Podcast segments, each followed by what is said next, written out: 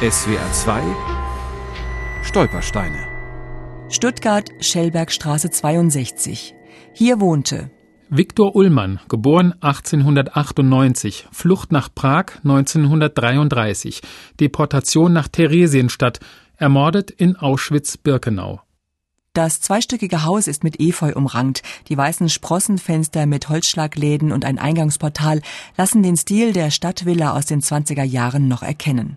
Viktor Ullmann zieht 1931 mit seiner Frau Annie in die Schellbergstraße ein. Hier kommt ihr Sohn Maximilian Rudolf zur Welt. Für Ullmann bedeuten die Stuttgarter Jahre eine Zäsur.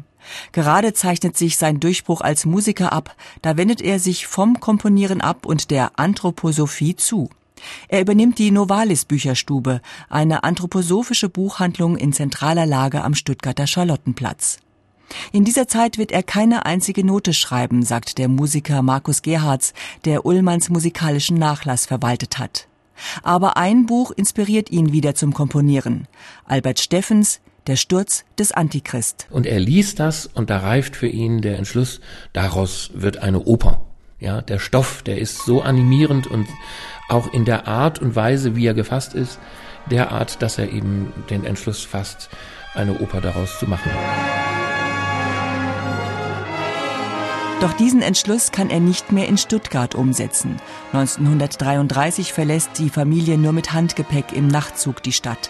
Es ist eine Flucht vor Gläubigern, aber auch den Schergen des neuen Systems, den Nationalsozialisten. Ullmann hatte seinen Laden und auf die Schaufenster hat man mit riesengroßen Pinselstrichen in weißer Farbe den Judenstern drauf geschlagen und dann kauft nicht bei Juden. Und Ullmann sah sich eben in eine Ecke gedrängt, die es ihn mehr und mehr verunmöglichte, seinen Beruf ungehindert auszuüben, den Beruf eben des Buchhändlers. Die Flucht endet in Prag und noch einmal nimmt Ullmann das Leben als Musiker auf. Er ernährt die auf vier Kinder herangewachsene Familie als Lehrer und Artikelschreiber.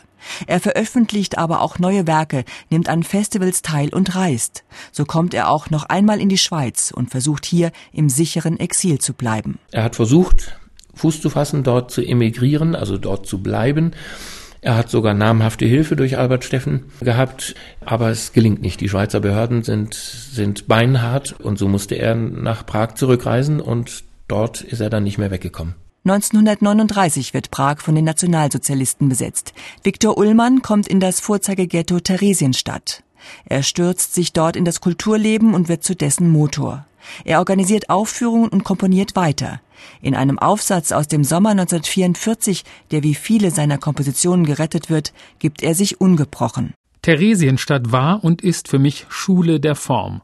Früher, wo man Wucht und Last des stofflichen Lebens nicht fühlte, weil der Komfort, diese Magie der Zivilisation sie verdrängte, war es leicht, die schöne Form zu schaffen. Hier, wo man auch im täglichen Leben den Stoff durch die Form zu überwinden hat, wo alles Musische im vollen Gegensatz zur Umwelt steht, hier ist die wahre Meisterschule. Viktor Ullmann wird mit einem der letzten Transporte nach Auschwitz gebracht. Dort wird er direkt nach seiner Ankunft in der Gaskammer ermordet. Die Oper Der Sturz des Antichrist, zu der er in seiner Stuttgarter Zeit inspiriert wurde, gilt heute als sein Meisterwerk. Sie ist 1995 in Bielefeld uraufgeführt worden, 60 Jahre nach ihrer Entstehung. SWR 2 Stolpersteine. Die Abschlusssendung Weiterleben am Freitag, 8. Mai ab 19 Uhr.